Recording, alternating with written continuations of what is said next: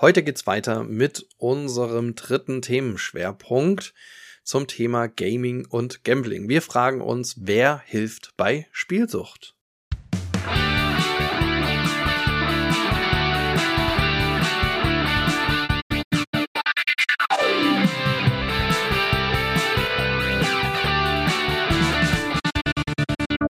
Ja, herzlich willkommen bei Freiheit ohne Druck. Mein Name ist Dirk Kratz und ihr seid wieder bei uns im Livestream gelandet oder bei uns im Podcast, je nachdem, was ihr zuerst seht oder hört.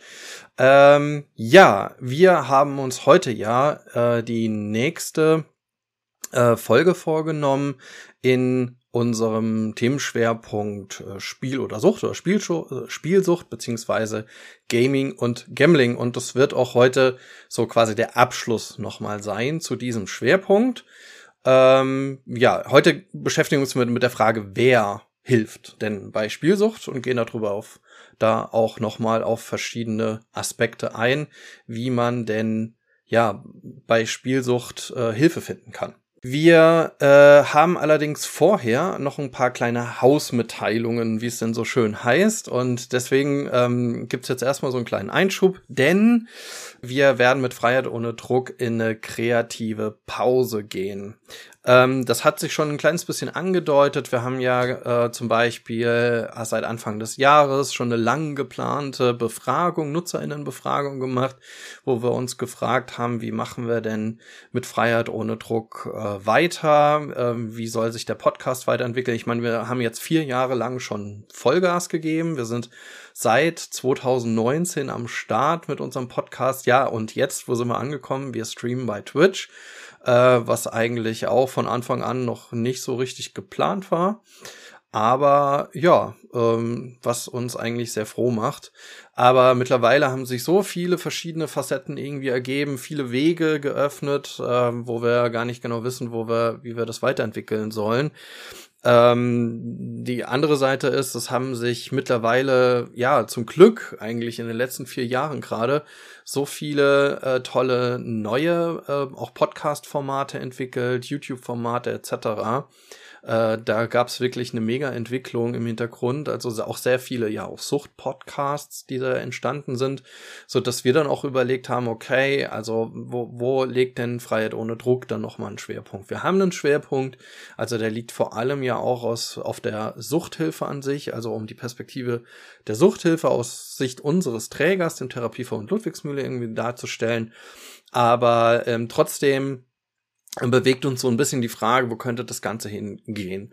Und ähm, ja, wir haben ja Anfang des Jahres jetzt mit diesen Themenformaten gestartet, haben aber auf der anderen Seite gemerkt, wir haben ja immer noch eine kleine Redaktion sozusagen, die aus äh, zwei Personen besteht, dem Marc und mir. Und haben aber auf der anderen Seite gemerkt, dass das irgendwie dann doch nicht ausreicht, um jetzt ähm, ja doch so ein auch so ein themenstarkes Format zu machen. Wir haben das jetzt mit ein paar ähm, ein paar Folgen jetzt gemacht. Wir sind ja auch wiederum von einem Weekly-Format auf zweiwöchentlich äh, gewechselt. Also das waren schon alles schon so so Andeutungen dazu, dass wir sagen, hm, irgendwie muss sich irgendwie was entwickeln und was äh, was tun. Ja, und äh, da gehen wir jetzt halt auch dran. Also wir überlegen uns jetzt, was ist der nächste Schritt von Freiheit ohne Druck. Da gibt's schon so, so ein paar Ideen hat allerdings auch zur Folge, dass wir jetzt den Podcast ähm, erstmal ja, also dass er erstmal jetzt nicht äh, zweiwöchentlich eine neue Folge erscheinen wird. Also wir werden jetzt auch uns natürlich noch ähm, verschiedene Themen annehmen. Wir werden auch weiterhin podcasten, also das ist jetzt kein Ende, sondern es ist jetzt eigentlich so mehr oder weniger ein Neustart.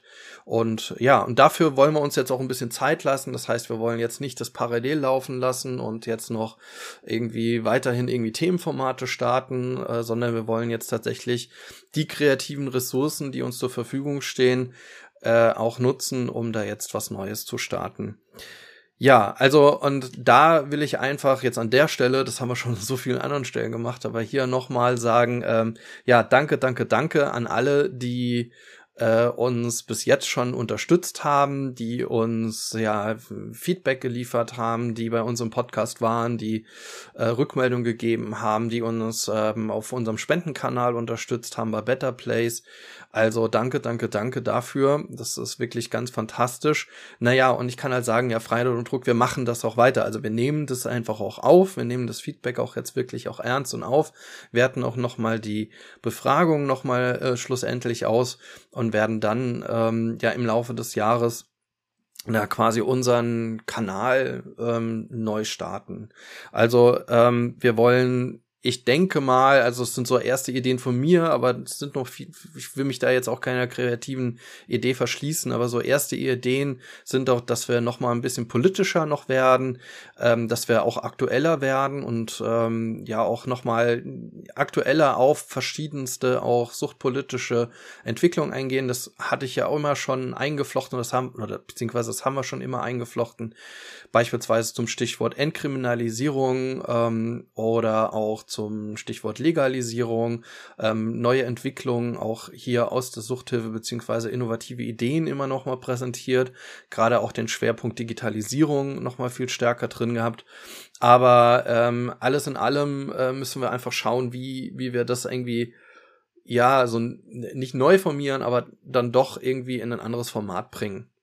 Und gerade mit dem äh, im Zusammenhang mit dem Stream öffnen sich da natürlich auch noch mal andere Möglichkeiten. Also ja, also seid gespannt. Also wie gesagt, das ist jetzt erstmal so, dass jetzt äh, keine wöchentlichen Folgen äh, mehr kommen werden, beziehungsweise zwei wöchentlichen Folgen ähm, und jetzt erstmal so eine kleine Pause sein wird. Wir werden das auch noch mal auf Social Media kurz irgendwie ankündigen, aber wir werden, glaube ich, relativ schnell auch, wenn ihr uns folgt und ähm, uns gewogen bleibt, was wir hoffen, vor allem auf äh, unseren Social Media Plattformen, also vor allem jetzt bei Instagram, da werden wir auch äh, noch mal einen kommunikativen Schwerpunkt drauflegen. Und wenn ihr da ähm, dran bleibt äh, und uns gewogen bleibt, was ich hoffe, dann ähm, ja, kriegt ihr den nächsten Entwicklungsschritt mit und ich hoffe, er wird dann auch allen gut gefallen. So, und so viel zum Geheimniskrämerei, aber auch zu so viel zur Hausmitteilung. Also nochmal Dankeschön für ganz viele lang Treue halten und weiterhin Hoffnung auf Treue halten. Bleibt dabei. So, und jetzt geht's aber los. Wir starten in unseren Themenschwerpunkt. Und dazu habe ich mir heute wieder den Martin Hügel mit dazu genommen. Herzlich willkommen, Martin. Ja, hallo Dirk, grüß dich. Ja, genau. Martin ähm, ist ja Leiter unseres äh, Nitro-Beratungsstellenverbundes, war es in der letzten Folge schon mal dabei und macht ja schon ganz lange die Fachberatung in der oder die Beratung in der Fachstelle für Spielsucht. Ja, und heute ja so ein bisschen als Aus Guck oder als ja als Ausfluss aus der letzten Sendung, wo wir uns ganz viel nochmal über Spielsucht, äh, Abgrenzung, Gaming, Gambling äh, auch nochmal unterhalten haben, auch nochmal sehr viel Spiel zu Glücksspiel ähm, hatten, äh, so sehr viel sehr viel äh, Infos dazu. Ist es heute ja soll es um die Hilfe gehen, ja. Ähm, und jetzt sag mal Martin, äh, was ich jetzt nochmal interessant fände, wäre ähm, erzähl doch mal, was ist denn so ein, ja, wenn man das sagen kann, so ein typischer Fall? Wir haben ja gesagt Spielsucht, ne? Spielsucht als großes, aber sag mal, was ist ein typischer Fall, der, der bei dir in der äh, Beratung ankommt? Ähm, die Frage ähm, eher Richtung Glücksspiel oder eher Richtung Medien gedacht? Genau, ich glaube, das ist schon. Ist, da geht's wieder los, ne? ich glaube, das ist ähm, schon das erste. Ich habe es jetzt mal erstmal offen gemacht, aber ich glaube, das ist schon die erste Richtigstellung, irgendwie, dass man irgendwie überlegen muss, naja, was ist denn Spielsucht an sich, ne? Also wir haben jetzt erstmal Spielsucht halt reingeschrieben.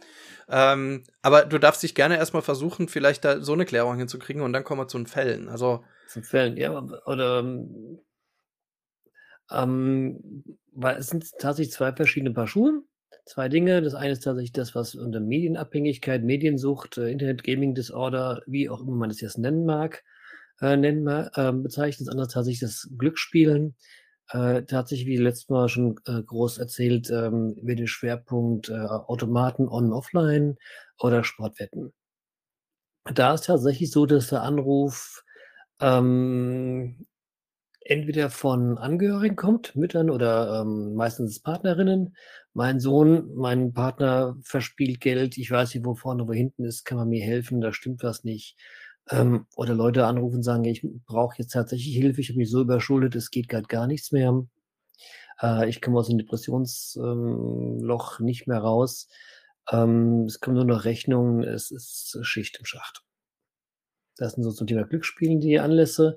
Zum Thema Medien sind es oft auch die Angehörigen, meistens da tatsächlich äh, Eltern von jungen Herren, jungen Damen, ähm, 10 bis ähm, 18 im Sinne von, ähm, wir haben hier die Zeit der blauen Briefe, Schule wird schlechter, Medien werden mehr, da stimmt was nicht, das muss Mediensucht sein, können wir da was tun. Oder jetzt auch äh, immer wieder auch ein paar, ähm, Erwachsene, junge Erwachsene, mittlere Erwachsene, die ja, sich in Medien verlaufen, die zu viel Medien konsumieren, um einfach andere Dinge äh, fertig zu, ähm, zu übertünchen. Ja, oder einfach äh, ja, Löcher im Lebenslauf, also diesen großen Unfall gehabt, ähm, vielleicht einen Job verloren, äh, keinen neuen Job, ähm, Ausbildung nicht fertig gekriegt oder die Ausbildung, die man hatte, funktioniert nicht mehr, ich brauche einen anderen Job. Ähm, dann zu Kopf noch irgendwelchen gesundheitlichen Geschichten, die ihn aus der Bahn geworfen haben. Und dann hat man mehr Zeit, als man ertragen kann. Bewerbung schreiben auch schwierig, weil wohin, wer will mich noch? Ähm, und dann wird die Zeit einfach im Rechner verdödelt. Ja, das müssen wir, glaube ich, noch mal so ein bisschen differenzieren. Ähm, jetzt, das ist das, was ich auch so ein bisschen auch wahrnehme, ist, äh, man hat eigentlich auch immer so eine Vermischung zwischen Medien, äh, das wird ja gleich so ein bisschen größer, also Mediennutzung oder auch alles, was man so mit Medienabhängigkeit verbindet, gleich dann im Zusammenhang mit so Spielsucht. Ich wollte jetzt tatsächlich eher auf den Spielcharakter nochmal rein. Und wir haben ja einen großen Bereich der Glücksspielsucht, ja dann eigentlich ähm, den jetzt letzten Mal schon besprochen. Und ich glaube, der ist relativ klar abgrenzbar. Vielleicht gehen wir da erstmal mal hin. Äh, also alles, was an Glücksspiel da ist, vielleicht nur zur Erläuterung. Wir hat, man hat Online-Glücksspiel. Das sieht dann aus wie irgendwie ein Game auf dem Handy oder ähm, im Internet, auf dem Laptop, auf dem PC, wie auch immer. Aber eigentlich ist es Automatenglücksspiel, was da irgendwie stattfindet. Ne, so kann man es sagen. Ja. Ja. ja. Ähm, und das ist dann quasi auch dann egal, ob man dann in der äh, Spielhalle oder, oder wo auch immer oder in der Kneipe irgendwie vom Automaten sitzt oder zu Hause. Ich muss sagen, ich krieg mittlerweile, ich weiß nicht warum, ähm, scheint, das scheint irgendein Glücksspielanbieter auf YouTube massiv irgendwie die Werbung zu bespielen. Ich habe letzt, letztens ein paar Let's Plays geguckt ähm, und äh, auto das gern bei Kronk auf dem äh, auf dem Kanal, ja und kriegt da massiv Glücksspielwerbung dazwischen. Also. Das ist aber nicht nur, nicht nur YouTube, überall. Also ich mache auch das eine oder andere Browser-Game und das ist halt immer so, man kriegt halt irgendwelche Goodies, wenn man ein kleines Werbevideo guckt. Ja, aber dieses, und dieses Werbevideo ist so richtig irre, weil es ist so ruhig. Ich weiß nicht, ob du das kennst. Also, das ist so, so eine Familie, ein Paar sitzt da äh, ja, tatsächlich ein Paar, eine, eine Frau hat dann so ein, so, ein, also ich glaube, den, das Tablet in der Hand und man sieht auf dem Tablet, sieht man dieses wirklich Automatenglücksspiel und mhm. dabei läuft dann so ein, so ein, äh, so eine Stimme mit ein bisschen Glück, ja, also die singt dabei, so ein bisschen Glück für mein Leben, so, äh, vollkommen irre und ähm, ich habe gedacht, äh, also warum so häufig, wie das da läuft, ähm, ist das schon etwas, was man eigentlich so bannen müsste, eigentlich aus dem Bereich. Aber das findet irgendwie gerne. weitgehend nicht statt. Nee, gerne. Ich habe dann, äh, sind, was ich dann so sehe, sind dann oft also diese Slot-Machines, also die Bänder, die laufen mit Gewinnen drauf oder irgendwelche ähm, Adult-Inhalt-Gedöns, ähm, so 18 plus Inhalte irgendwie mit äh, halb verdeckt gezeichneten Fantasy-Figuren wo im Hintergrund irgendwie Slotmaschinen laufen. Also das ist ganz, das sind verschiedenste Anbieter wohl auch, teilweise auch schon am Play Store als ähm, Betrug äh, gekennzeichnet. Mhm. Ähm, aber alles halt Glücksspielautomaten und wie es aussieht, auch ohne Lizenz in Deutschland.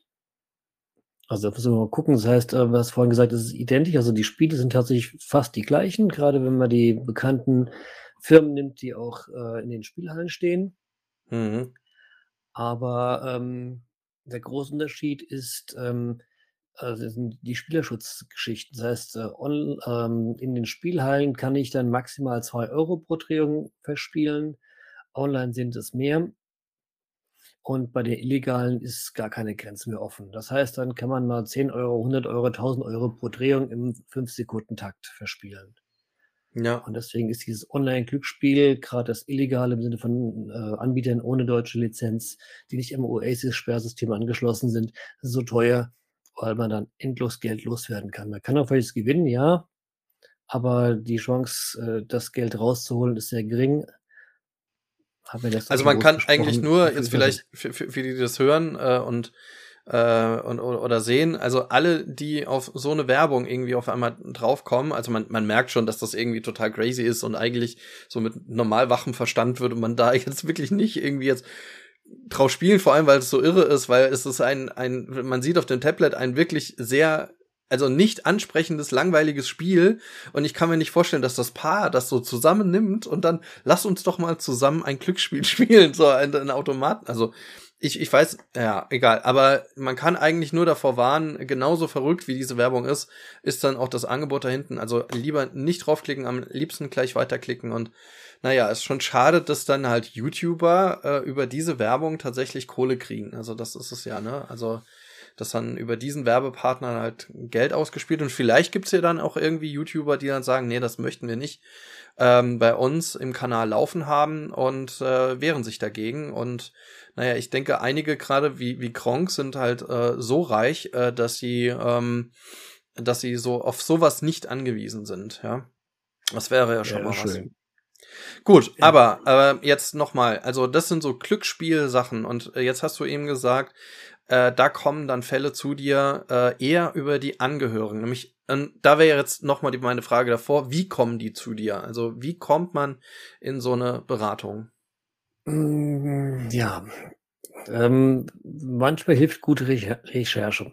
Das heißt, ähm, in Rheinland-Pfalz gibt es 16 Fachstellen Glücksspielberatung, äh, Fachstellen Glücksspiel, Glücksspielprävention, äh, formal heißt das Projekt äh, Fachstellen zur Prävention von Glücksspielsucht.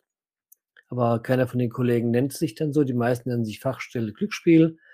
Ähm, sind auf allen möglichen Suchmaschinen zu finden. Seitdem man gibt Glücksspiel bei Google ein. Es gibt äh, Fachverbände, wo wir gelistet sind. Das sind die äh, üblichen Suchthilfe-Suchmaschinen, die es ähm, bundesweit gibt.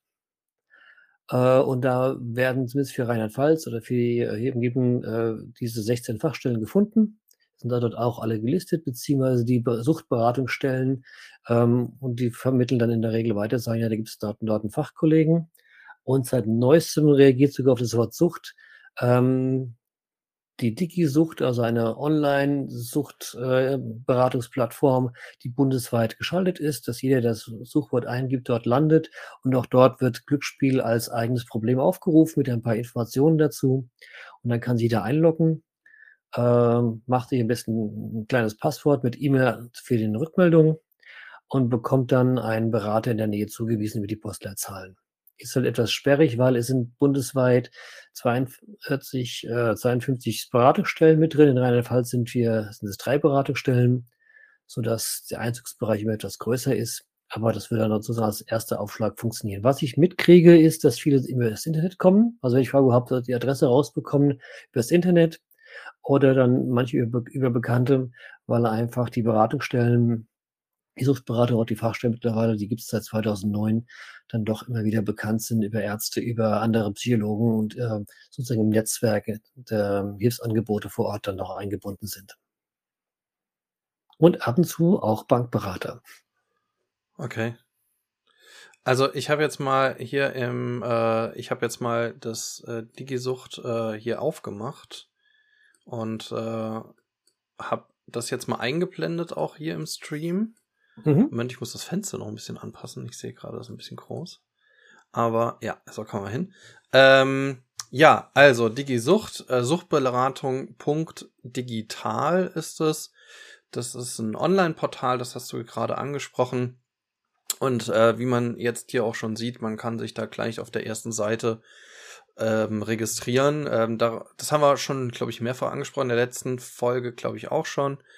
Und ja, und da findet man halt auch Themen Glücksspiel, ne? Sehen wir hier so fupp fupp, ja genau. Also es sind einiges Alkohol, Glücksspiel, Cannabis, angehörige weitere Themen, aber es ist nicht nur auf die beschränkt.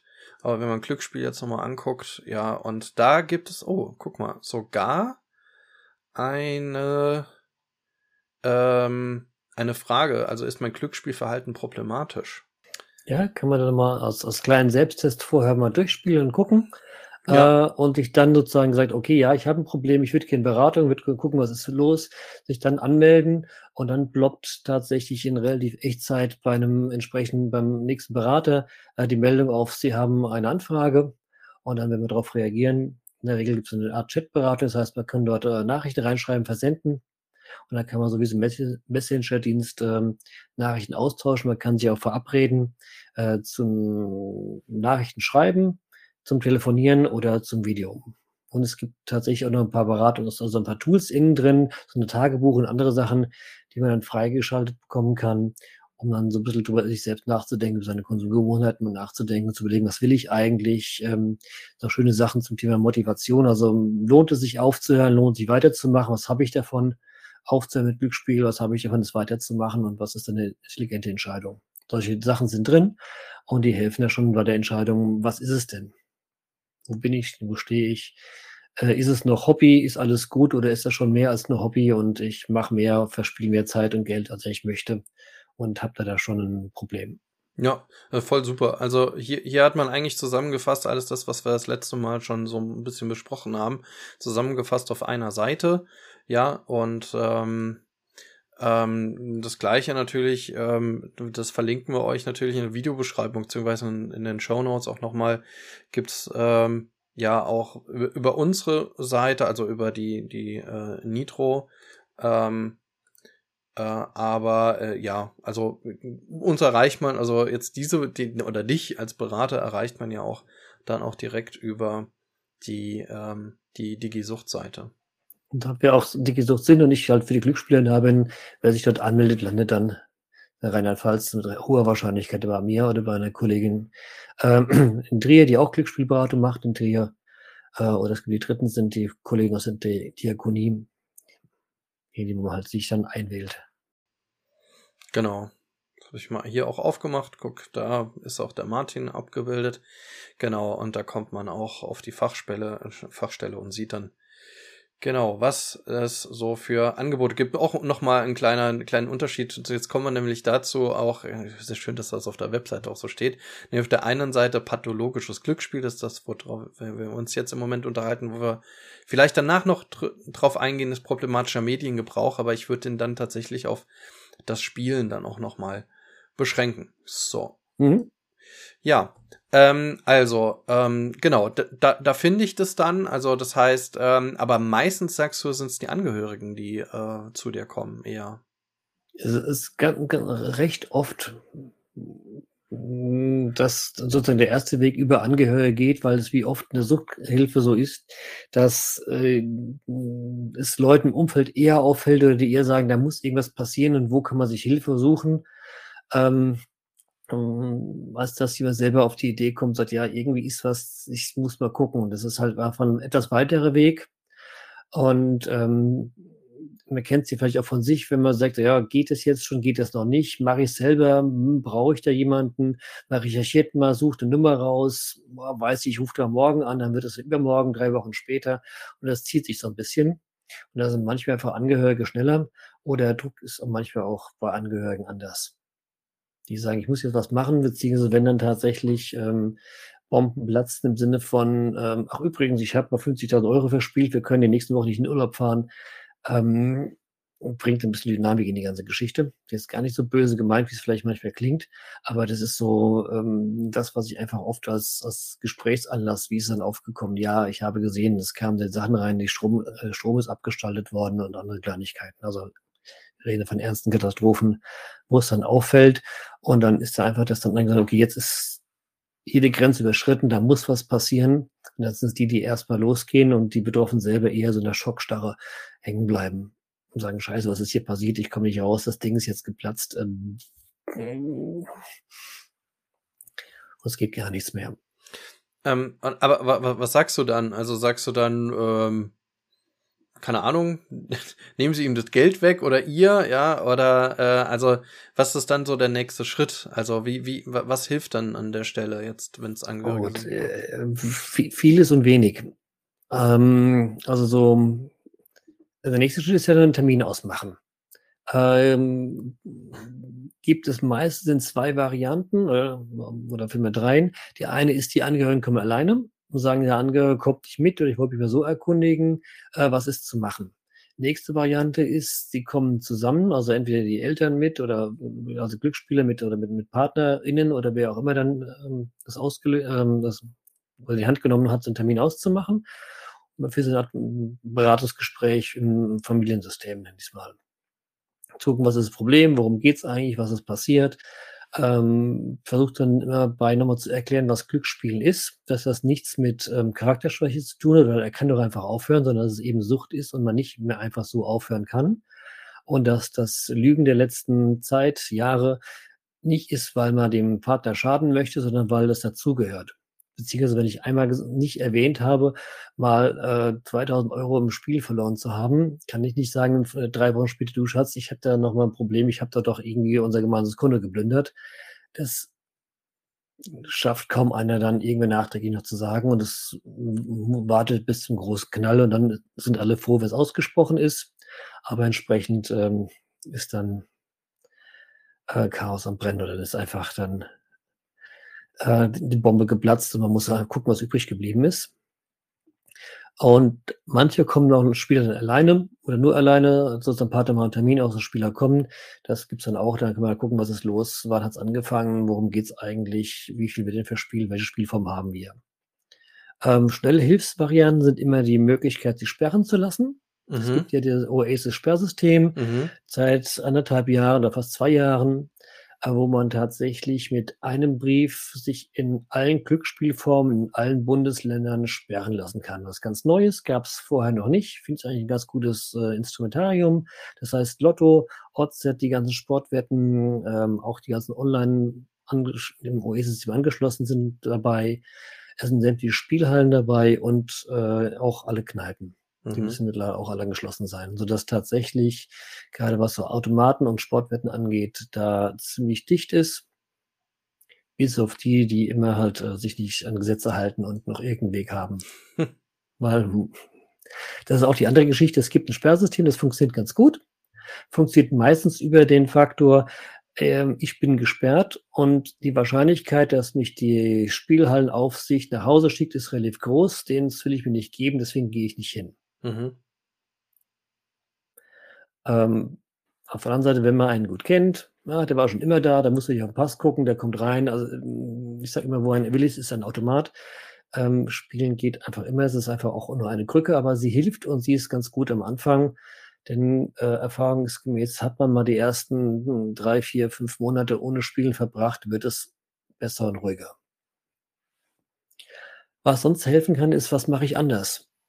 Also, mhm. Also warum spiele ich denn? Geht's um Stressvermeidung? Wenn ich irgendwo, was ich ähm, auf der Arbeit Ärger habe, mein Chef hat mich geärgert ähm, und ich werde meinen Ärger nur auf die Spielhalle los, gucken, kann man das woanders machen. Also alles, was man so einen Ausgleich äh, hat, ob es jetzt Sport ist, ob ähm, Meditation, äh, Malen, Hobbys, egal welches, hilft dabei. Mhm. Dinge im Leben anders zu machen, vielleicht mal anfangen zu überlegen, äh, Wünsche früher zu äußern, nicht alles runterzuschlucken und so weiter, bis er platzt oder was auch immer im Hintergrund ist. Das dann anzugehen und darauf ähm, zu gucken, so einen Stresshaushalt, äh, Stresslevel in den Griff zu kriegen, das dann oft dazu führt, dass das äh, Lust auf Spielen beherrschbarer bleibt. Mhm. Oder je nachdem, was es auch ist, ähm, wenn Leute, also so ein Fall, äh, der gerne passiert ist, ist ähm, Partnerin schafft normal, ich bin Schichtarbeiter, Problem ist die Spätschicht, das heißt, die Frau geht aus dem Haus, ich habe noch vier, fünf Stunden zu Hause, nichts zu tun, keiner da, viel Langweile, was mache ich denn? morgens haben wir auch keine Fitnessstudio, hat noch alles geschlossen, Kneipen, Freunde auch nicht da, was mache ich denn? Und dann ist natürlich so ein Automat eine Möglichkeit, äh, sich zu entspannen. Okay, krass. Und dann ist die Frage, was mache ich dann? Welches Hobby kann ich entwickeln? Welche Mechanik kann ich einbauen, dass ich eben nicht freie Zeit habe, dass ich mir das organisiere, dass das klappt? Oder immer dann, wenn meine Frau ihr Mädelsabend hat und ich kann, sitze ich halt zu Hause, habe einen Föhn und dann macht das. Gut, du musst ja. Kann man an Jungsabend sich organisieren oder sowas. Ja, ja, aber, aber, aber gut, man, man muss ja erstmal auf die Idee kommen, überhaupt äh, dann äh, Automaten zu spielen. Also ich muss sagen, ich für mich persönlich bin noch nie auf die Idee gekommen, dass das jetzt als geiles, entspannendes Ding ist. Ich muss auch sagen, ähm, dass, dass diese Glücksspiel-Streams, die es ja auch äh, gibt und die es ja auch, ähm, ich sag mal, hier auf der Plattform bei Twitch auch gibt, oder das sieht man dann auch auf YouTube teilweise, ähm, dass mich das überhaupt gar nicht anspricht. Ich frage mich, das muss ja auch schon irgendwie speziell sein, oder? Ist das ein spezieller, ist, ist das, sind das spezielle Klienten oder? Nee, glaube ich nicht. So normallos, in Anführungszeichen. Völlig normale Leute oder ja. der komplette Querschnitt äh, durch Bevölkerung. Also von Leuten, die äh, kennen der 1, 2, wo der IQ etwas niedriger ist als üblicherweise. Auf der anderen Seite Leute mit 120, 100, nee, 150 IQ plus, die auf der hochbegabten Schule schon waren äh, Leute mit, äh, mit Firmen, mit äh, studiert, mit Hochschulabschluss, ganz normale Handwerker, ähm, Banker, ist, ist nichts dabei, was es nicht gibt. Mhm. Auch viel dieser ähm, Anfangspunkt ist oft zu gewinnen. Das heißt, man geht in Spielhallen oder mit Freunden, gehen mal rein. Gab ja eine Zeit lang so, also ich bin 18 geworden, ich gehe in die Spiele, weil ich darf. Ähm, und dann drückt man auf Knöpfe, weiß nicht, was passiert, und es kommt unten Geld raus. Mhm. Dann macht man lange nichts, und dann geht man irgendwann wieder rein, es kommt wieder Geld raus. Also wie spannend. Und es ist natürlich ein schönes Gefühl, wenn es da dudelt und Geld und alle jubeln und toll, hast du cool gemacht. Und, und es ist natürlich ein Nervenkitzel. Mhm. Ja, genau wie bei Kniffel. Ich sag mal, das ist eigentlich auch ein sehr ödes Spiel und trotzdem macht es Spaß. Und zu gucken, kriege ich jetzt die, ne, mache ich aus meinem Dreierpasch einen Vierer oder kommt ein Kniffel Klar. oder kommt es nicht? Es funktioniert ja tatsächlich und über diese Abfolge klappt, oh, hat nicht geklappt, nächste Runde klappt besser, ähm, kann man ja Spaß haben. Ich habe ja auch schon mit einer Frau dann mal eine Stunde Kniffel gespielt. Und ich denke so, was ist da bitte der Spaß an dem Spiel, ja? Aber es funktioniert ja. Äh, und dann, dann kommt noch ein bisschen Geld um die Ecke. Das ist eine nette Sache. Da kann man einen netten Abend haben. Und dann hat man schon gelernt, ah, an der Kiste kann ich einen netten Abend haben. Hm. Und dann geht es halt so wie bei aller Sucht, man übertreibt man stellt fest, es geht nur da. Immer dann, wenn es mir nicht gut geht, mache ich das. Immer wenn es mir gut geht, gehe ich rein, um mich zu belohnen. Also selber, was ich hat, wenn ich Alkohol trinke, wenn ich äh, Drogen nehme, also das Kiffen losgeht, immer dann, wenn dann muss ich das machen oder wenn es mir nicht gut geht, mache ich das, damit es mir besser geht. Und so kann man sich das einfach angewöhnen, äh, in die Halle zu gehen und verlernt dann die anderen Möglichkeiten, die man ja auch noch hatte, um stresslos zu werden. Ja. Leuten reden, Musik hören, Sport machen. Ganz viele sagen, ja, habe ich Sport aufgehört, habe das aufgehört, jedes aufgehört, habe ich keine Zeit mehr gehabt. Äh, jetzt sitze ich irgendwie acht Stunden am Tag in der Halle. Hm. Und so viel zum Thema keine Zeit mehr. Ja, ja. Und Geld ist mir auch keins mehr da, um noch den Beitritt bei dem Verein zu zahlen, aber in der Spielhalle kann ich mir 600 Euro pro Tag lassen. Oder deswegen, also, und das gilt es mir immer wieder zu erzählen, die ähm, aufzuzeigen und sagen, ja, das andere ist noch billiger, auf Dauer kann man da machen. Und dann kommen oft auch wieder Hobbys zurück. Oder man fängt mit Hobbys an, die man sich ähm, mal gewünscht nicht getraut hatte. Mhm ich sag mal so, dass wenn sie irgendwas vorhatten, was sie nicht getraut haben, ist jetzt der Zeitpunkt, es auszuprobieren. Von Drachenfliegen bis Quidditch-Verein gründen ist alles möglich. Hm. Ja, Hast also. Hast du schon mal Quidditch gesehen? Im Fer äh, Quidditch? Quidditch. Da laufen Leute über einen Fußballplatz und haben Spieß unterm, äh, unterm sich die Beine geklemmt. Ja, ich habe jetzt gedacht, ich kenn's von, das ist doch Harry Potter. Also es ist Harry Potter und das gibt's auch als Live-Spiel. ich hätte echt, so echt kurz, kurz überlegt. Google, vielleicht. Ich habe jetzt zuerst vielleicht auch gedacht, es ist irgendeine eine eine äh, Fußballart wie wie äh, Gaelic Soccer oder sowas, äh, die, die ich auch mal in Irland gesehen habe, äh, in, in, äh, im Pub oder so, äh, wo, wo ich auch gedacht, was ist das denn, was machen die da? Äh, und jetzt habe ich gedacht, vielleicht ist das echte Sportart, die ich nicht mitbekommen habe. Aber äh, ja, ja, ich, ich meine, Nichts, ich habe es nicht gibt. Ich habe sogar schon mal gesehen, dass es, dass man das macht, aber und da, ähm, ja, ähm, gut. Aber jetzt, jetzt nochmal zurück. Also, ähm, kannst du vielleicht das sagen? Also, du hast halt eben, eben gesagt, äh, die Angehörigen kommen ja dann, weil es irgendwie auch schon so, schl so schlimm ist, gerade beim Glücksspiel. Also, dass man äh, ja die gerade im ähm, ja in der Familienökonomie einfach sieht, äh, dass einfach äh, nichts mehr da ist, kein Geld da ist, alles ist irgendwie aus dem Ruder gegangen und die Probleme häufen sich auf, vor allem äh, in Richtung Schulden. Ähm, und ja, jetzt, jetzt hast du ja ein paar Instrumente angesprochen, die für, dann für den Glücksspielen, für den, die glücksspielenden Personen irgendwie auch möglich sind. Ähm, aber ähm, jetzt, wie würdest du sagen, wie, wie ist denn der, der Suchtaspekt? Also wie stark ist denn dieser Suchtaspekt? Also könnte, es wäre ja total einfach zu sagen dann, na ja, also ich lasse mich da auf die Sperrlist schreiben und ich mache das und, und jenes und dann äh, bin ich da raus, zum Glück, ja, und ich mache dann irgendwie meine Schuldenbearbeitung. Aber so einfach ist es ja auch nicht, oder? Nee, le äh, le leider nicht. Heißt, es gibt tatsächlich einen mehr oder weniger starken Suchtdruck, hängt ein bisschen von dem Einzelnen auch ab und wie lange auch schon gespielt wird. Ähm, teilweise auch schon heftig, die dann teilweise äh, spielen müssen. Oder ich kenne auch noch zehn, die Eltern beschreiben, dass er so mit dem Messer vorhin stand. Also die Eltern haben dann einfach das Geld zu verwalten, weil ähm, ich fange mal andersrum an. Ähm, Spielen kann sich gut verstecken. Das heißt, mhm. habe ich kein Geld, muss ich auch nicht spielen gehen. Das heißt, ich kenne genug Leute, die dann froh sind, wenn sie dann am zweiten kein Geld mehr haben, weil alles verspielt haben, weil auch die, der Drang zu spielen weg ist. Mhm. Die nächsten drei Wochen, bis das nächste Geld kommt, am Tag, bevor das Geld, ja, geht's los. Jetzt war ich, ah, in der zwei Stunden ist die Kohle da, wohin gehe ich in die Halle, wann kann ich hingehen? Bin dann froh, wenn es da ist, und bin dann auch froh, wenn das Geld wieder weg ist. Das ist so die eine äh, Gruppe von Spielern, die ich auch kenne, die im Prinzip tatsächlich ihre ein, zwei Spieltage pro Monat haben und dann pleite sind. Wenn mhm. sie schlau sind, äh, holen sich vorher noch den Kippenvorrat für den Rest des Monats. Und das geht dann irgendwie so. Einige ganz weg, andere wissen, okay, ich zahle die Miete noch und zahle das noch und habe noch 100 Euro zum Tanken und noch 100 Euro zum Essen. Das passt dann auch irgendwie. So die eine äh, Variante. Also von da ist das dann die Möglichkeit, dass der Druck dann tatsächlich diese Wochen weg ist. Das heißt, äh, oft ist es so, dass wenn kein Geld da ist, der Spieldruck auch äh, aushaltbar oder wenig ist.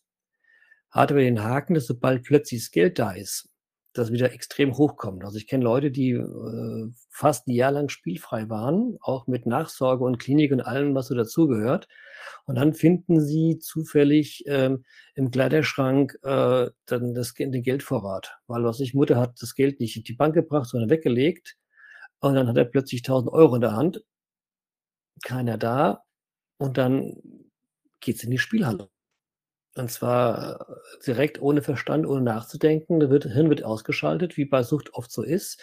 Und der Druck steigt von 0 auf 100 in zwei Sekunden und äh, es ist durch. Oder Leute, mir erzählen, ja, ich wollte eigentlich einkaufen gehen. Äh, dieses Wettbüro ist gegenüber. Und ähm, ich wollte eigentlich einkaufen gehen. Und plötzlich äh, saß ich im Wettbüro und bin aufgewacht, nachdem die erste Runde da weg waren. Ich weiß nicht wieso. Das ist das, was ich von vielen Leuten kenne. Also ja, das ist eine Sucht, die sich einfach durchsetzt. Mhm. Ähm, wo das Verlangen so groß ist, wo die Seele sagt, ich brauche das für meinen Haushalt und wenn ich das nicht mache, ist das eine Vollkatastrophe und das ist nicht zu ertragen. Äh, oder die Schwierigkeiten sind dann so groß, dass ich nur weiß, nur mit Spielen kann das aufhören. Äh, und dann ist das echt schwierig, da aufzuhören. Und wieder, es gibt ein paar, äh, die, wenn sie kein Geld haben, der Druck weg ist. Es gibt aber auch einige, wo der Druck dann tatsächlich mehr wird, mhm. die dann nach all möglichen so, äh, Ideen kommen, an Geld ranzukommen, dass dann die dann äh, über die Beschaffungsqualität dann, äh, oft auch dann äh, verurteilt werden. Aber mir Eltern erzählen, da stand der Sohn vor mir mit Messer in der Hand und hat gesagt, er will jetzt sein Geld haben, weil ich habe das für ihn verwaltet. Okay, krass. Als Elternteil. Und dann, ich habe doch meine Kohle, ich will die jetzt haben, ich brauche die jetzt sofort und ich fahre jetzt in die Spielhalle. Also auch die krassen Szenen kenne ich. Äh, und dann ist halt, dann ist das halt so. Mhm. Das heißt, sozusagen die, also eine von den Sofortmaßnahmen, die noch fehlen, ist so, äh, sich ein bisschen vom Geld absperren, weil das Geld äh, sozusagen das, das Suchtmittel ist in dem Sinne. Das heißt, so schön, das Geld brennt der Tasche, habe ich am Anfang mal gelernt. Und das ist tatsächlich so. Mhm. Also es will da raus und will den Automat oder will den Sport wetten, wieso auch immer das so ist. Aber es ist so, wenn wenig Geld da ist, dann lässt sich es besser beherrschen. Mhm. Zumindest oft.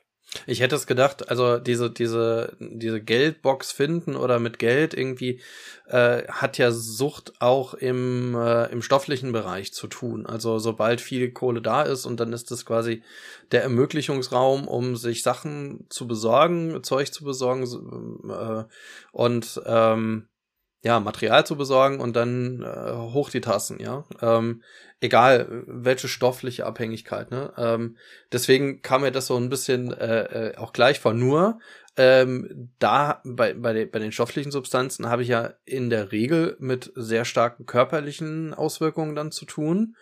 Ja, also, ähm, und wie zeigt sich das dann bei Glücksspielsucht? Also jetzt nur mit den Schulden oder würdest du sagen, das zeigt sich auch anders dann? Also es geht um Stressreaktionen. Mhm. Also ich kenne es, ich habe mal ein paar Tage in der, in der Glücksspielklinik hospitiert. Da sind alle bei Temperaturen wie jetzt die Tage mit dicken Schweißflecken unter den Achseln gelaufen. Wo dann das ist so der Kollege, das ist dann die Stressreaktion, die da was sind. Das heißt, ich kann meinen üblichen äh, Ausgleich nicht machen. Ich bin jetzt hier, ich weiß, ich kann nicht mehr spielen.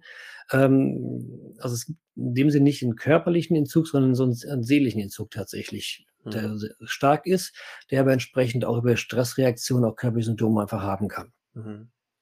Ja, ich meinte ähm, jetzt so, das, was, was man ja immer kennt, also bei, bei mhm. Glücksspiel auch, äh, dieser Dopaminausstoß, ne, bei, bei, bei Gewinn, ne, und auch mhm. immer die Hoffnung und dieses Ansteigen, ne, so, ähm, und ähm, das ist ja das, was auch mit Sucht erzeugend ist, so äh, habe ich das noch im Kopf.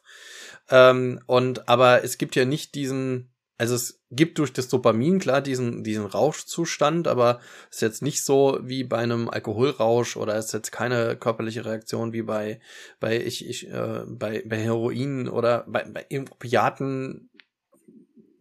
Das, das ja, aber auf der anderen Seite kann man tatsächlich abschalten. Und ich weiß auch, habe mir auch einen erzählt, die sagte, die hat erst nach einem halben Jahr nicht mehr spielen, hat ihr Kopf wieder normal funktioniert. Mhm. Äh, und es gibt äh, ein nettes Video, aus einer englischen Überwachungs-, also aus einer englischen Spielhalle, die hat eine überfallen. Da kommt rein mit einer Pistole in der Hand. Die Hallenaufsicht ist schnell im sicheren Raum nach hinten verschwunden. Und da stehen nur drei Leute an den Automaten. Und es passiert nichts. Die Uhr läuft mit. So knapp fünf Minuten später verlässt der Überfallende völlig frustriert das Ding, weil es hat ihn keiner bemerkt. Hm. Man sieht ihn schreien, man sieht ihn fuchteln. Die Leute hocken am Automaten und kriegen es einfach nicht mit. Ja, das heißt, das, das, das geht darum, dass ich in dieses Drehen so einen Sog entwickle, mich so darauf konzentrieren kann, dass ich alles andere vergesse. Und wir erzählen Leute, ähm, also das Grübeln hört sowieso auf, die Gedanken kreisen bei Depressionen. Also ein mhm. extrem effektives Antidepressiva, leider sehr teuer und sorgt in Spielpausen für noch mehr Depressionen. Also mhm. von da aus ähm, wirkt es auf Dauer tatsächlich nicht, sondern wie viele äh, Suchtmittel jetzt und sofort wirkt es und äh, danach ist größeres äh, Chaos als vorher. Ähm, dass auch Phantomschmerzen nicht gespürt werden, dass Tinnitusgeräusche weg sind. Also mhm. Also einer sagt, ja, ich, so viele Tabletten kann ich gar nicht nehmen, sobald ich in der Halle bin, habe ich keine Beschwerden. Ansonsten haue ich mir alles rein, was es an Medikamenten gibt, die mein Arzt verschreibt und sie wirken nicht wirklich.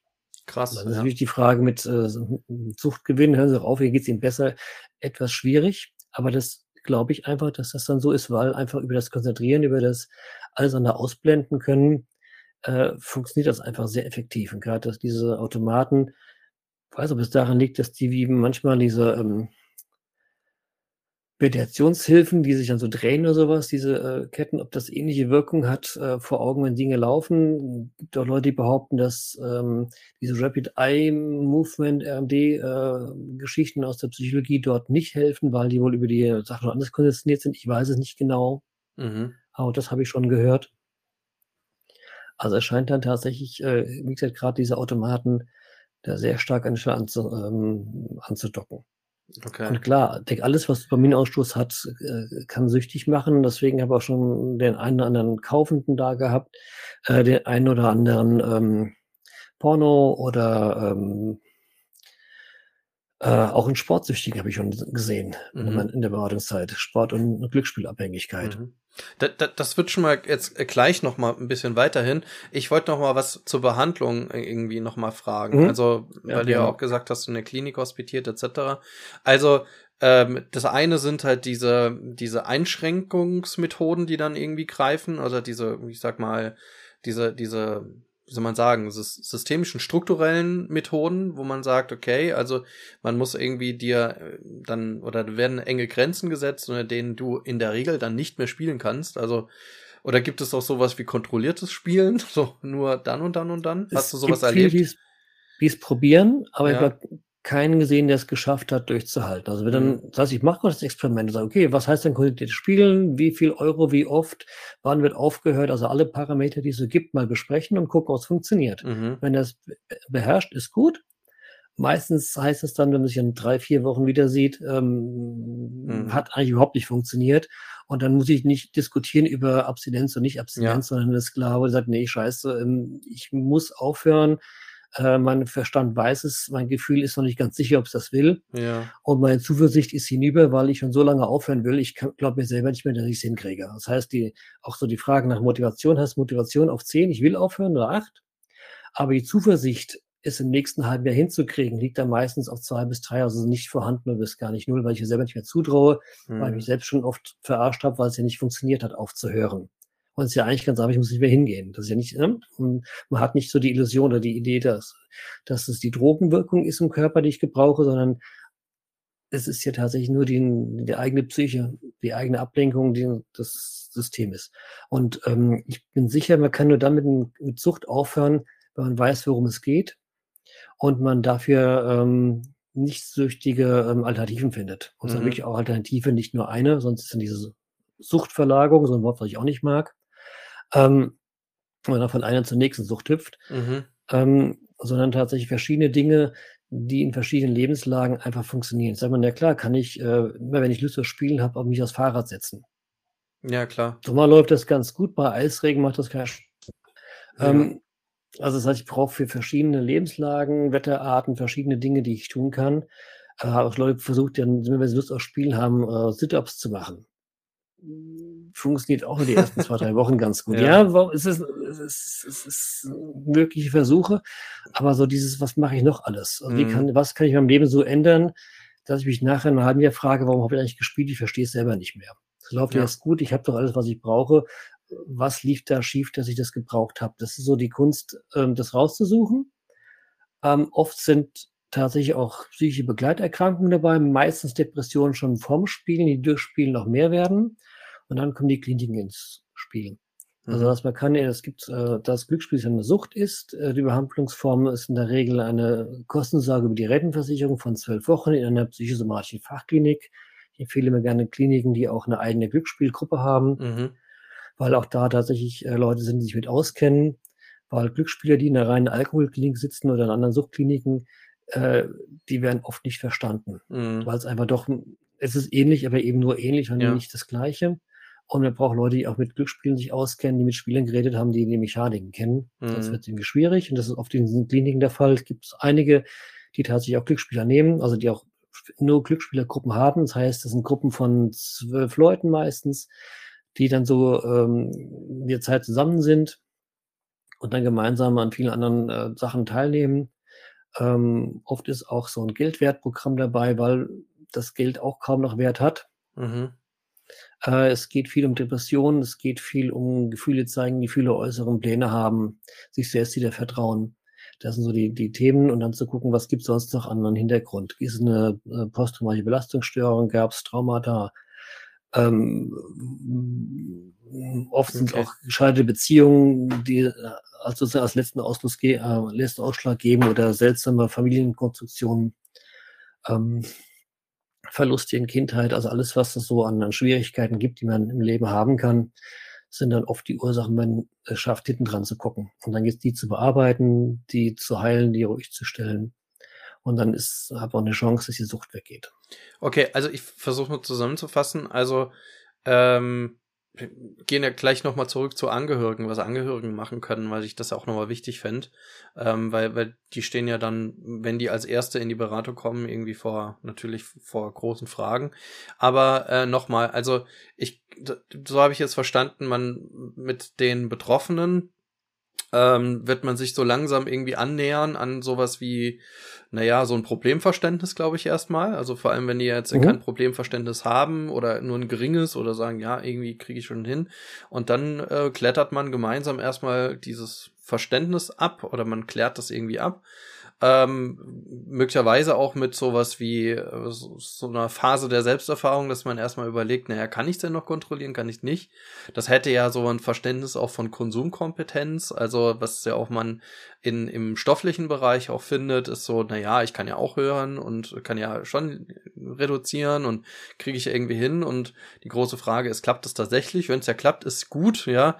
Äh, Wenn es nicht klappt, was äh, leider bei, je nachdem, den, den Menschen, die in Beratungsfällen werden, muss man immer sagen, also die dann zur Beratung kommen, meistens dann schon nicht mehr klappt, ja.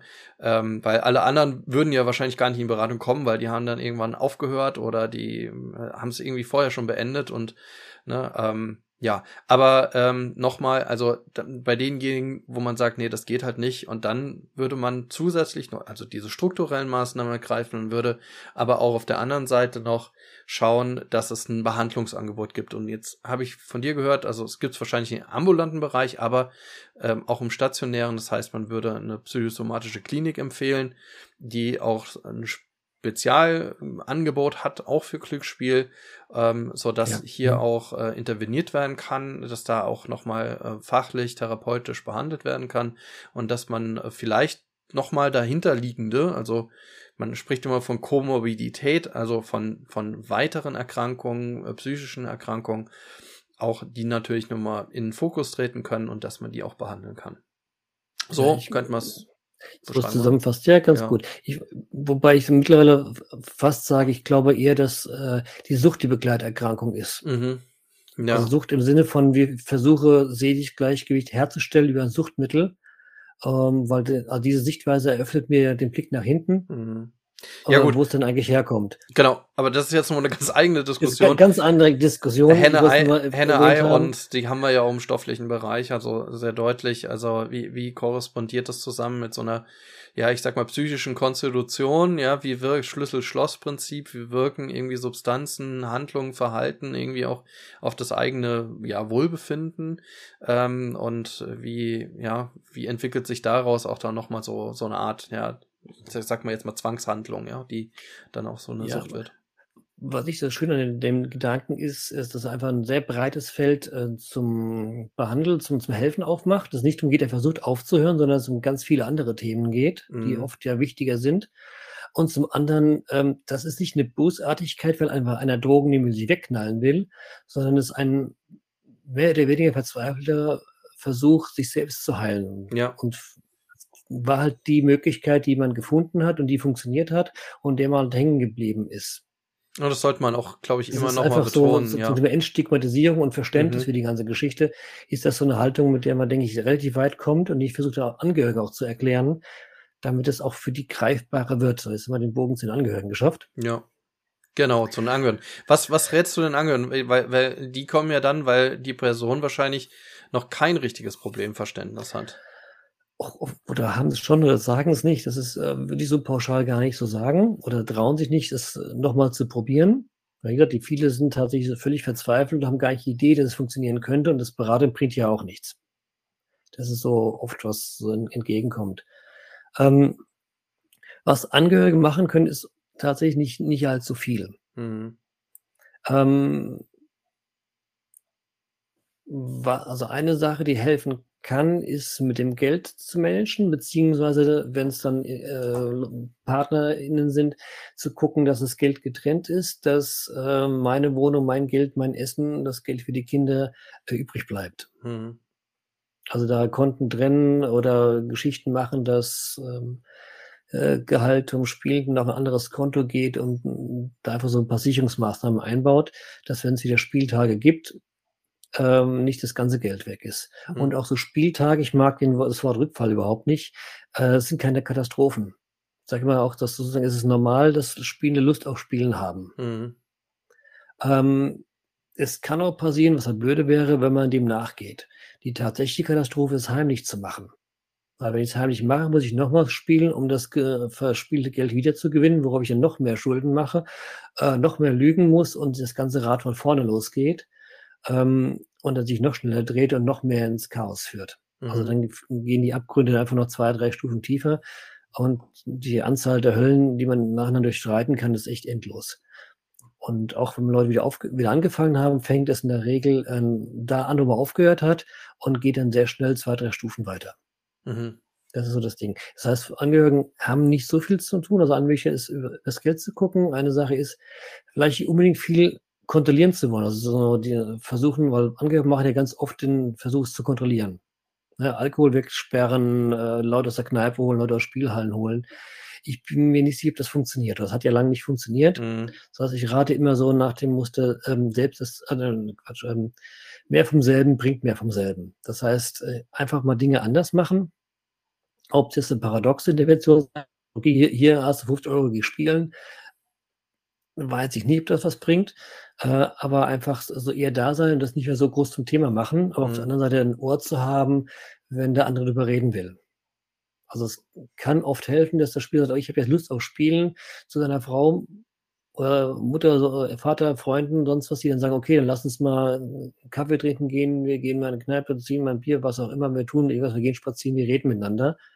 Alles ist besser, als dann Schlüssel zu nehmen, in die nächste Halle zu fahren oder das Handy rauszupacken ja, und sich anzumelden. Ja, ja, ja. Ähm, also dieses Dasein, auf, auf, tatsächlich auf, auf Zwischentöne achten und gucken, was geht, aber auch auf sich selbst achten und so selbst genau. schützen genau. und äh, oft ist auch in Angehörigengesprächen, gerade wenn die alleine sind, so die Frage, ähm, bis wann erträgt das eine Liebe noch, eine Beziehung noch und wann ist dann tatsächlich Schicht? Also wie viel, jenem was auch passiert ist, wie oft mag man noch belogen, betrogen, hintergangen werden, ähm, was ist also übrig geblieben und wo sind auch da die Grenzen? Weil nur der, der sicher steht, kann weiterhelfen.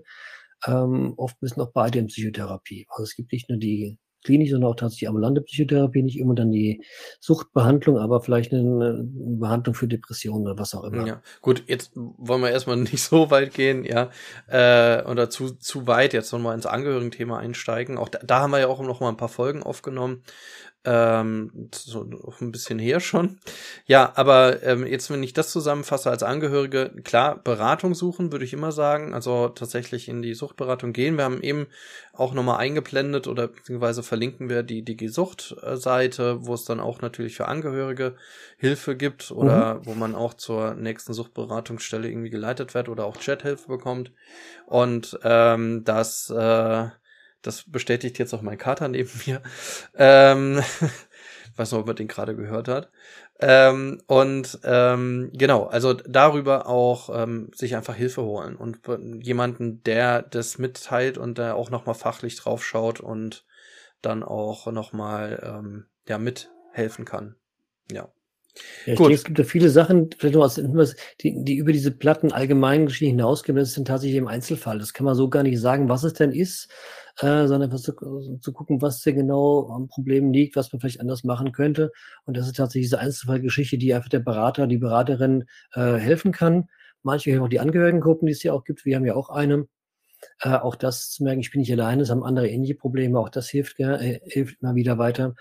Ähm, aber ansonsten ist das tatsächlich, ähm, was man tun kann, sehr wenig, weil ich kann den anderen nicht steuern. Und das ist tatsächlich äh, vielleicht das Wichtigste äh, zu akzeptieren, dass ich als Angehöriger nicht oder kaum was tun kann und ich kann niemanden retten. Retten muss jeder selber, auch der Suchtberater rettet nicht, der zeigt nur auf, wie man sich selber retten kann.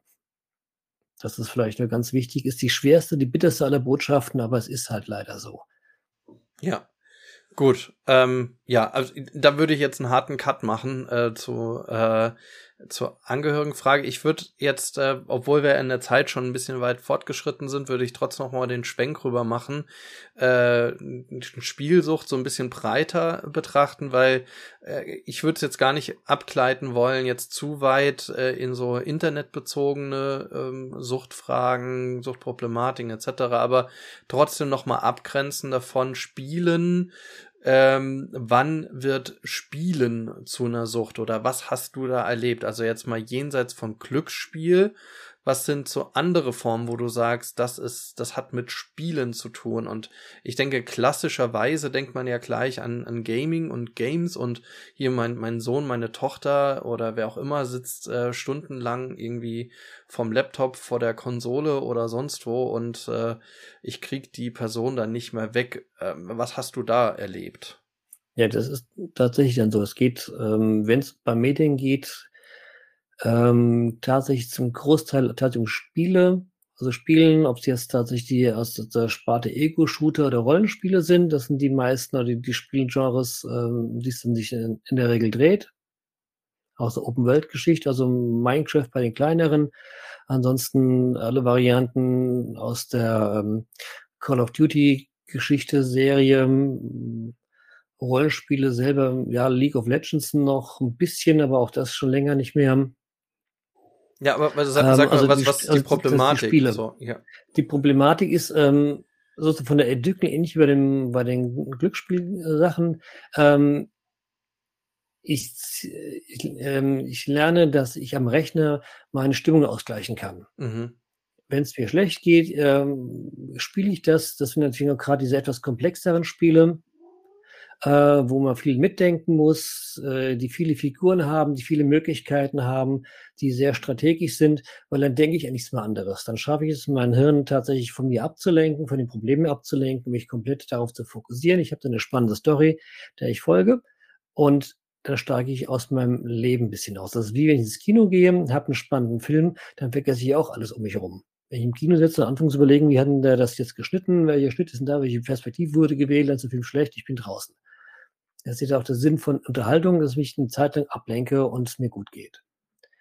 Ähm, wenn ich jetzt es nur noch schaffe, mich mit Mediengeschichten, mit, ähm, mit Spielen von, von äh, Computerspielen oder Videospielen abzulenken, äh, wird das Leben einseitig. Äh, und heißt, ich muss immer mehr spielen, immer mehr machen. Ich sage immer so, die, der Kreislauf könnte sein, äh, gerade bei jungen Leuten, wobei Sucht ist noch ein anderes Thema, aber was dann oft passiert ist, äh, ich habe eine schlechte Note geschrieben, die Lehrer haben mich angemacht, mich haben dann ein paar Leute ausgerichtet, ich wurde mal wieder ein bisschen gemobbt. Ähm, ich gehe nach Hause, Eltern verstehen mich eh nicht, ähm, setze mich an meinen Rechner und zocke eine Runde, um das auch zu vergessen.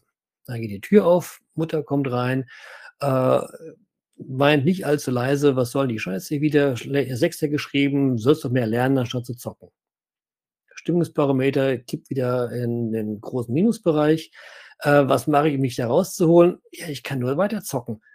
Und wenn ich dann noch verliere, wird es dann noch schlimmer. Wenn ich dann gewinne, ist es toll, weil dann bin ich wieder was. Dann wird mein Dopaminaushalt aufgestößt, weil ich bin ja toll, ich kriege ja mehr Punkte. Ich, ne? Heute fehlt mich klasse. Äh, was dann tatsächlich passieren kann auf Dauer ist, dass ich so eine Identitätsverschiebung hinkriege. Das heißt, äh, im realen Leben bin ich nichts, kann ich nichts. Ich habe meine Lehre abgebrochen, habe ein schlechtes Zeug, sitze jetzt seit zwei Jahren zu Hause, habe fette Depressionen. Äh, wer will mich noch als Lehrling haben? Mittlerweile 20, ich habe keine Lehrstelle gefunden.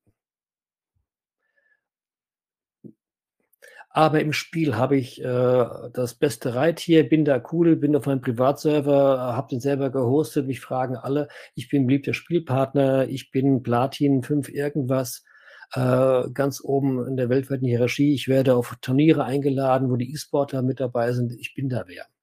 Das heißt, dann ist so eine Identität komplett verschoben. Ähm, und so das Selbstwert, das Selbstbild, das überhaupt, wenn man überhaupt noch Sinn hat zu leben, liegt da drin. Und ich kenne auch einen, der mal sagt, er hätte sich umgebracht, wenn er nicht irgendwie ein Spiel gespielt hätte. Ähm, okay, krass. Äh, und sozusagen leidet er jetzt an den Nebenwirkungen von seinem Antidepressiva, weil er nicht mehr aufhört zu spielen und eigentlich das in der Schule nicht gebacken kriegt, weil er tatsächlich zu lange am Rechner hockt und nicht mehr lernt und äh, Schulzeit nicht hinkriegt und äh, einfach zu müde ist oder was auch immer. Mhm.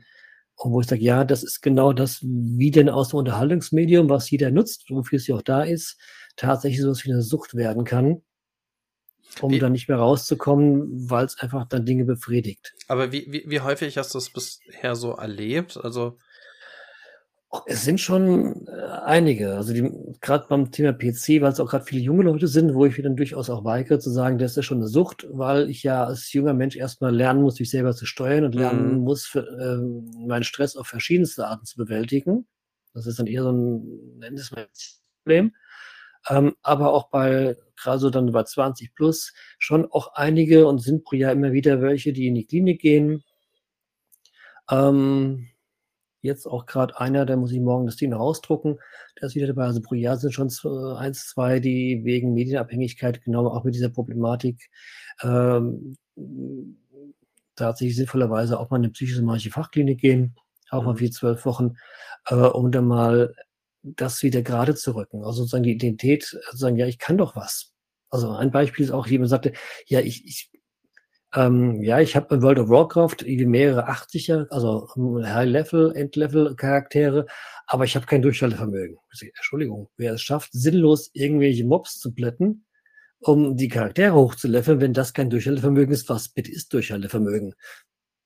Weil mhm. da musst du lang genug sehr sinnvolle, sehr öde Tätigkeiten machen, um diese Charaktere so hochzuleveln aber halt nicht im realen Leben, sondern nur im Spiel. Und das so diese Eigenschaft wieder zurück ins, ins Reale zu packen, das so wieder zu sehen, ist dann oft auch tatsächlich Job von den Kollegen aus der Psychologenfraktion. Mhm, mh.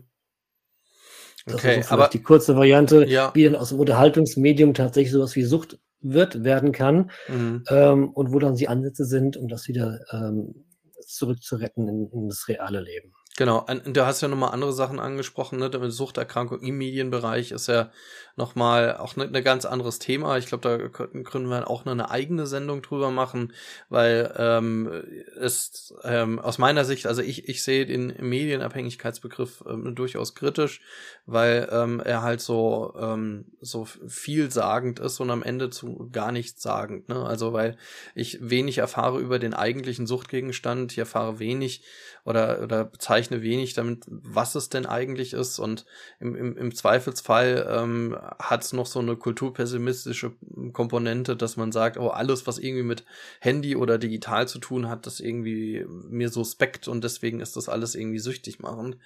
Ähm, deswegen, das ist ein Grund, warum ich den Medienabhängigkeitsbegriff ähm, nicht mag. Aber weil, weil wir über Spielsucht reden, wollte ich den mhm. trotzdem mhm. nicht äh, rauslassen, weil ähm, das jetzt so abzutun, äh, zu sagen, na ja, ähm, ist jetzt gibt es keine Suchterkrankung, das stimmt natürlich nicht, sondern yes. du hast es ja auch dargestellt, also da gibt es ja schon einige, ähm, ja dann auch, ja, sagen so Störungsbilder, ähm, die dann am Ende auch natürlich einer professionellen äh, Behandlung oder wenigstens Beratung benötigen.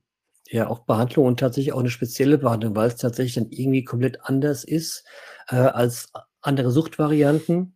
Äh, vielleicht noch als Anekdoten obendrauf. Am Anfang gab es Kliniken, die sagen, naja, wenn jemand mal schafft, drei Wochen oder drei Monate äh, ohne PC zu sein, dann können wir ihn aufnehmen. So wie die Suchtkliniken sagen, wir brauchen ja Leute entgiftet und clean. Mhm.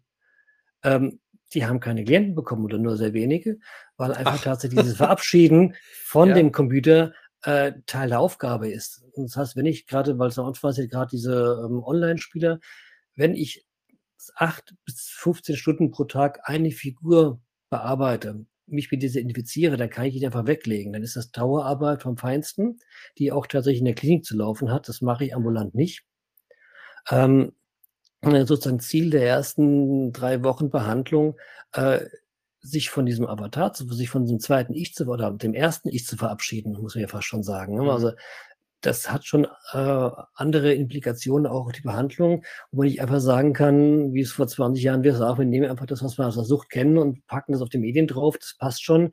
Das ist gnadenlos gescheitert. Deswegen mhm. haben auch Kliniken, äh, also die dann so kennengelernt vermitteln, auch ihr eigenes Konzept und funktionieren auch an, den, an der Stelle, weil sie einfach anders denken. Und man muss halt auch verstehen, wie Spiele laufen, welche Sprachen da sind, weil es tatsächlich, äh, ne, wie ein Alkoholiker versteht auch nicht den Slang äh, der, der Drogenleute und umgekehrt. Und es ist einfach ein, tatsächlich eine eigene Unterwelt, wo man auch ein bisschen Plan haben muss. Mhm. Vielleicht zu den Begriffen. Mein Lieblingsbegriff, der auch dann funktioniert für die Kostenanträge, war äh, medienfokussierte dysfunktionale Coping-Strategie.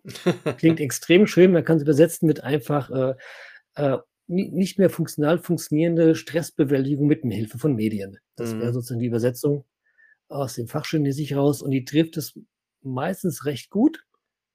Äh, und den Punkt, um den es dann irgendein Endeffekt geht, um den sich dann die Sache äh, dreht, wo man dem aus auch das Ganze aufdröseln kann, worum es eigentlich auch da geht. Mhm. Aber auch bei Leuten, die wegen Medienklinik sind, sind ganz oft äh, Autismus, Depression, ähm, Psychosen, schizoide Geschichte, also da ist der Anteil von tatsächlichen schweren psychischen Erkrankungen sehr hoch und ähm, wenn es die nicht sind, sind es dann tatsächlich Mobbingopfer, also Traumastörungen, Traumafolgestörungen mhm. über tatsächlich bösartige ähm, Verleumdungskampagnen, Mobbing-Geschichten über Jahre hinweg, ja. inklusive Lehrer, die mitgemobbt haben. Also es ist teilweise echt gruselig, Krass, ja. was man da an, an Geschichten erzählt bekommt.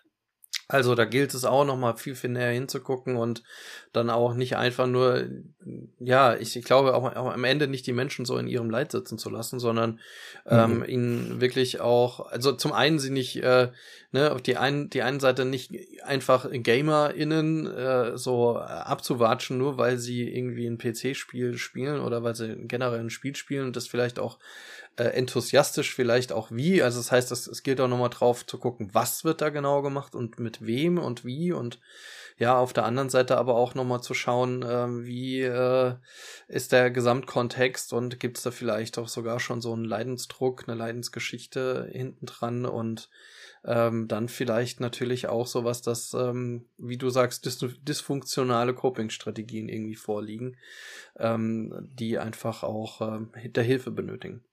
Ja, ich, manche denke ich einfach so, äh, es ist ein Hobby, ja. Und ich denke, es gibt da viele andere Hobbys, die man normal betreiben kann, aber auch manche so übertreiben kann, bis es äh, tatsächlich schräg wird. Mhm. Ob es jetzt der ist, der tatsächlich sein Zimmer als Pilotencockpit nachbaut, wo es einfach nur nett ist, oder wo man tatsächlich vor lauter, ich mache nur dieses Hobby, am Leben scheitert. Also mir fällt da auch ein, jemand ein, der so gerne Rodi wäre. Ich glaube, ähm, eine Firma gegründet hat, an die Wand gefahren ist. Äh, ich weiß nicht, was ihm noch, äh, wie es gerade geht, aber ähm, sein Job, irgendwie äh, Rodi bei Pink Floyd zu werden, hat ihm, ähm, weiß nicht, hm. also das Hobby war, war nicht äh, funktional für den Rest des Lebens. Ähm, und so gibt es viele andere Hobbys auch, wo man sagt, ja, das ist vielleicht ganz nett oder dann irgendwie eine Spezialwissen Wirtschaft, aber wenn das dann nicht funktioniert, wenn dem Leben halt scheitert äh, und sich weiter auf den setzen Hobby, oder so ein Hobby fokussiert, kann das ja auch sehr schräg werden. Also der Eigenbrötliche Schrebergärtner, der nur das macht, ähm, sagt, was ja. ist da los? Ne?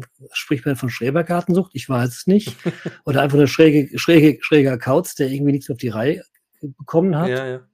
Also wenn man hinguckt, ist so die Frage, ob jetzt tatsächlich ähm, äh, das nicht auch eine Erklärung ist ähm, für viele Sachen und man so ein bisschen aus dieser ähm, Suchtecke rauskommt und sagt, nein, das sind Verhaltensweisen, die jeder auch macht. Ja. Und wenn man Dinge äh, extrem nur noch eins macht, dann endet das tatsächlich schlecht. Und ob das jetzt äh, Drogen sind, ob das Alkohol ist oder viele andere Tätigkeiten, ähm, gibt ja auch Sexsucht und Arbeitssucht und alles, was auch immer, alles, was dann tatsächlich auch alles äh, Leiden mit verursacht dann irgendwann. Mm, mm. Deswegen so würde ich mittlerweile Dinge äh, entweder erweitern oder relativieren, ohne jetzt zu sagen, das ist jetzt harmlos, aber sagen, nee, das ist eben nicht alles harmlos, aber nicht alles nur auf die Medien fokussiert oder die bösen Spiele machen abhängig. Nein, ein Spiel zwingt mich nicht weiter zu spielen. Ja. Und das Tolle ist, ja. das, das Tolle ist, egal äh, was es ist, also was, was äh, ihr, ähm, wenn ihr das jetzt hört, hört oder seht, ähm, machen könnt, ähm, abzuklären bei mir oder im Freundeskreis oder in meiner Familie, ist das eine Problematik, ist das keine, was kann man tun, wo kann ich hingehen, äh, ist es äh, über ja die Fachstellen, ähm, die wir unten verlinkt haben, ähm, beziehungsweise auch über einfach die Digi-Sucht-Seite, über die relativ simpel auch ähm, eine Suchtberatungsstelle in der Nähe findet oder ihr geht einfach zur nächsten Suchtberatungsstelle, wobei auch da man natürlich schauen muss, am besten natürlich jemand da dort auch arbeitet, der von äh, Spielsucht oder für ein Glücksspiel, ähm, von Spielsucht allgemein einfach auch äh, eine Ahnung hat ähm, wie es in Rheinland-Pfalz jetzt nun mal so ist in diesen Fachstellen. So, wir sind am Ende angelangt. Ganz herzlichen Dank, lieber Martin, für wieder eine, ja, die pickepacke volle Stunde äh, an Infos da draußen. Vielen Dank äh, fürs Zusehen, fürs Zuhören da draußen. Wenn ihr weitere Fragen habt, dann äh, meldet euch da gerne an Freiheit ohne Druck at ludwigsmühle.de, entweder an diese E-Mail-Adresse oder schreibt uns äh, eine DM über ähm, Instagram, Facebook findet ihr uns auch immer Freiheit ohne Druck, at Freiheit ohne Druck. Und ihr könnt uns ja da überall super erreichen. Aber wie ich schon anfangs gesagt habe, wir gehen jetzt erstmal in eine kleine Kreativpause und äh, werden ähm, uns dann zur gegebenen Zeit wieder melden, sobald ja, sobald wir uns ja neu organisiert haben, sobald wir einfach auch Freiheit ohne Druck neu aufgesetzt haben. Bis dahin haltet uns die Treue, hört rein, schreibt uns, folgt uns auf unseren Kanälen. Ja, und dann bis zum nächsten Mal. Dann ciao. Tschüss.